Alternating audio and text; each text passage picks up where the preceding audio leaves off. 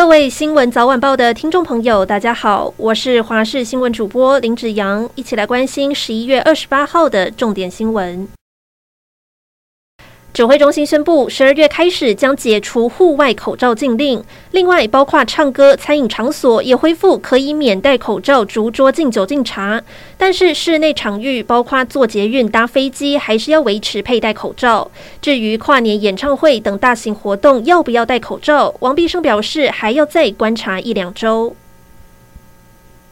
九合一选举告一段落，不过嘉义市因为日前候选人黄少聪过世，因此选战延到十二月十八号。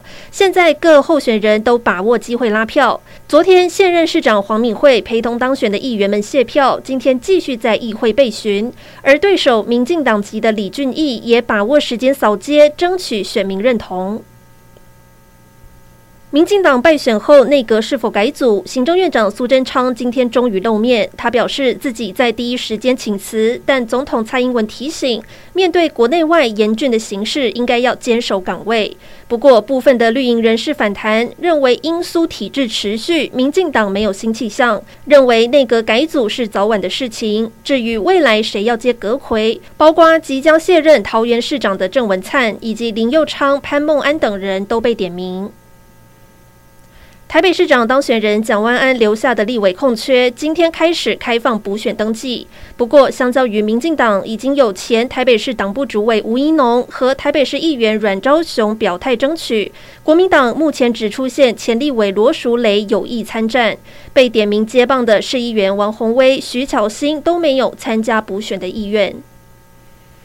中国各地近日出现大规模抗议，从反对清令防控到反对中国政权，被称为“白纸革命”。外媒密切关注事件的发展，《纽约时报》表示，有可能成为六四天安门事件的翻版。CNN 则表示，正在见证中国罕见历史性的一刻，是习近平上台之后最大规模全国性示威抗议潮。而导火线就是二十四号在新疆乌鲁木齐的一场火灾，当地一栋二十一层的住宅大楼发生火警，消防车虽然很快赶到现场，但疑似被防疫围栏阻挡，只能够从远处喷洒水柱。根据官方统计，这一起事故造成十人死亡，九人受伤。今天晚间九点，世足 H 组赛事，南韩对上加纳，两队在首战都没有赢球，因此这一战都有非赢不可的压力。不过，就有球评认为，南韩打非洲球队都很有一套，渴望拿下胜利。